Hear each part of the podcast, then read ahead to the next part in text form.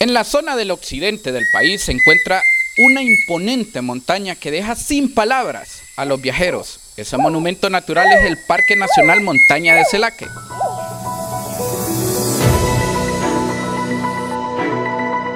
Las personas que toman este reto de subir a esta montaña, en el camino se relacionan con árboles antiguos, ríos, neblina, un clima helado y si son afortunados, pueden encontrar ancianos de aldeas cercanas quienes creen que este lugar también es sagrado para la cultura lenca y por ende una montaña con encanto.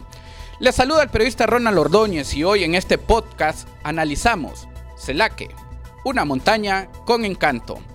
Para conocer los mitos y leyendas que se ciernen en torno a Celaque, nos acompañará en este espacio el biólogo encargado de la montaña, Nicolás Zúñiga.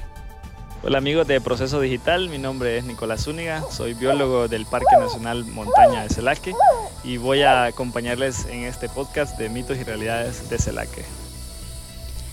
Desde el Sisimite hasta el Cadejo son algunas de las leyendas que se creen cobran vida en esta montaña.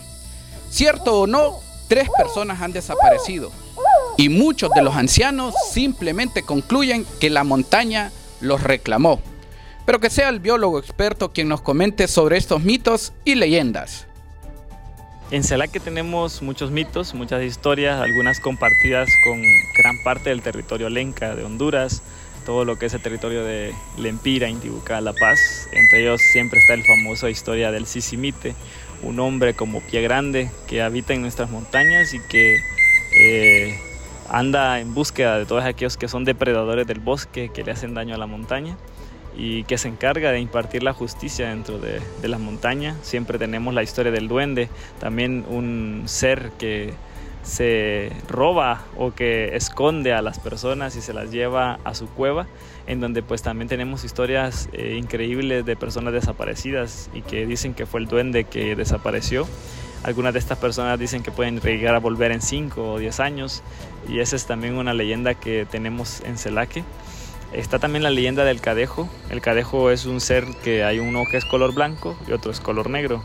El cadejo blanco es de la buena suerte, en donde si uno se le aparece, el cadejo blanco puede decirle dónde hay alimento, dónde hay agua, dónde está el camino si uno anda perdido. Pero el cadejo negro es un ser de mala suerte, en donde encontrárselo representaría un peligro porque lo puede llevar a perderse más, a un lugar muy peligroso o a colocarle trampas en medio del camino eh, ponerle en lugar de comida, colocarle veneno y eso por eso es parte de las leyendas que tenemos. Otra muy interesante es de, los mitos que se encuentran aquí. Muchas personas dicen que Celaque es una montaña con encanto y que donde hay cazadores que han terminado traumados y no vuelven a hacer cacería debido a las diferentes eh, historias que han tenido que pasar aquí. También hablan de que aquí algunas personas hablan dentro de nuestras comunidades que se encuentra un espíritu errante que pierde a las personas. Otros dicen también que descansa el diablo en un cerro que se llama Cerro el Capitán. Lo anterior son mitos que quedan al criterio de cada persona. Sin embargo, en torno a ellos existen datos concretos como la desaparición de tres personas, un holandés, un canadiense y una hondureña. Ninguno de los cuerpos fue encontrado. Las comunidades hablan de que la montaña ha reclamado a tres personas. Uno fue un holandés, allá en hace muchos años, como en los 70 creo, 80, pero que fue el primero, primer hombre desaparecido y que nunca se encontró rastros. Se buscó hasta con helicópteros. Luego se habla de un canadiense que también desapareció.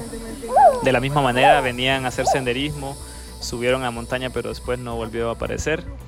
Y también tenemos una bióloga hondureña que desapareció hace aproximadamente unos cinco años, quien a pesar de tener mucha experiencia como bióloga, como montañista, estaba en una federación también de montañismo y que tenía gran conocimiento. Era una investigadora también y había hecho investigaciones en Celaque.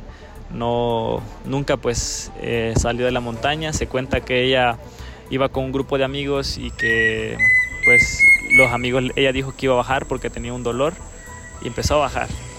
Los amigos relatan que ellos venían avanzando y nunca la encontraron en todo el camino. Cuando ya llegaron al centro visitantes, pidieron ayuda porque no había aparecido. Las personas de las comunidades sí dicen que ella fue reclamada por la montaña y que su cuerpo está también eh, dentro de la montaña, perdido en, en, no sabemos qué lugar. Algunos dicen que en Celaque también hay unos hoyos muy profundos que se tragan a la gente. Hay otros que dicen que sí la vieron salir, pero que ella había perdido pues la cordura y que la vieron en un río eh, saltando entre las piedras. Entonces, en la parte pues mitológica, ¿verdad? Hay muchas historias que la gente cuenta, otros dicen que el duende se la llevó y que desapareció, entonces son es muy una historia muy muy rara. Bien, ya hemos analizado algunos mitos y leyendas en torno a Celaque, cuyo término lenca significa recipiente de agua y hace referencia a los 11 ríos que fluyen de dicha montaña. El parque cuenta con cinco senderos, La Ventana, Liquidámbar, El Gallo, Mirador de la Cascada y Camino al Cielo. En todo se puede apreciar el bosque nublado, una experiencia que en palabras de algunos visitantes es paranormal, ya que entran de día y debido a la neblina, al avanzar en la montaña, cae la noche. Todo se debe a lo espeso que puede llegar a ser la neblina en el bosque. Este fenómeno natural también hace de Celaque una montaña con encanto. En Celaque eh, tenemos realmente una gran cantidad de diversidad y también muchos ecosistemas y uno de los ecosistemas que son más misteriosos y que por eso la gente dice que esta montaña tiene encanto es el bosque nublado en donde podemos decir que mm, realmente es un bosque que por su condición, incluso aunque es de día, a veces parece con una penumbra, es decir, una caminando con mucha sombra, un bosque un poquito oscuro y que realmente genera también una impresión bien extraña, bien rara y que cualquier persona que realmente quiere visitar y conocer eh, es una experiencia que no le puede hacer falta. Hay senderos que están llenos también de una sola especie, como los bosques de liquidámbar y esos bosques de liquidámbar cuando botan sus hojas, son bosques que todas las hojas son de liquidámbar y pareciera también de esos bosques que uno ha escuchado en los cuentos de hadas. Entonces, eh, esa gran cantidad de especies, esa cantidad de ecosistemas tan raros y diferentes, hace también de que se mezcle el, el misterio con la realidad, permitiéndonos tener algo muy fascinante eh, que también para muchas personas es atractivo visitarlo, poder conocerlo, poder ver estos bosques verdes también que siempre están verdes, bosques con árboles de más de 40 metros de altura, bosques que no los puede abrazar una, árboles que no los abraza una sola persona, sino que puede ser entre tres o más personas y que están en las partes altas. Eso genera también una impresión mucho más impactante y que nosotros podemos decir, bueno, eh, hay mucha razón en que nuestros lencas también contaran sus historias. Desde los mitos hasta la realidad, la que permite que se mezcle lo mítico con lo fascinante que puede llegar a ser la naturaleza en su máximo esplendor. Su vegetación la constituyen grandes coníferas, arbustos y hierbas que sirven de hábitat para una gran cantidad de especies. Posee 17 especies endémicas de plantas, de las cuales 3 son únicas para Celaque.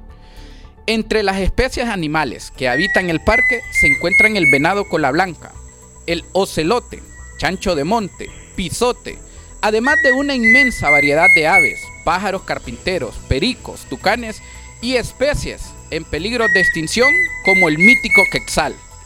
Todo lo anterior hacen de Celaque una montaña con encanto. Hasta acá el podcast de hoy. Nos encontramos cada martes y cada jueves. Hasta entonces.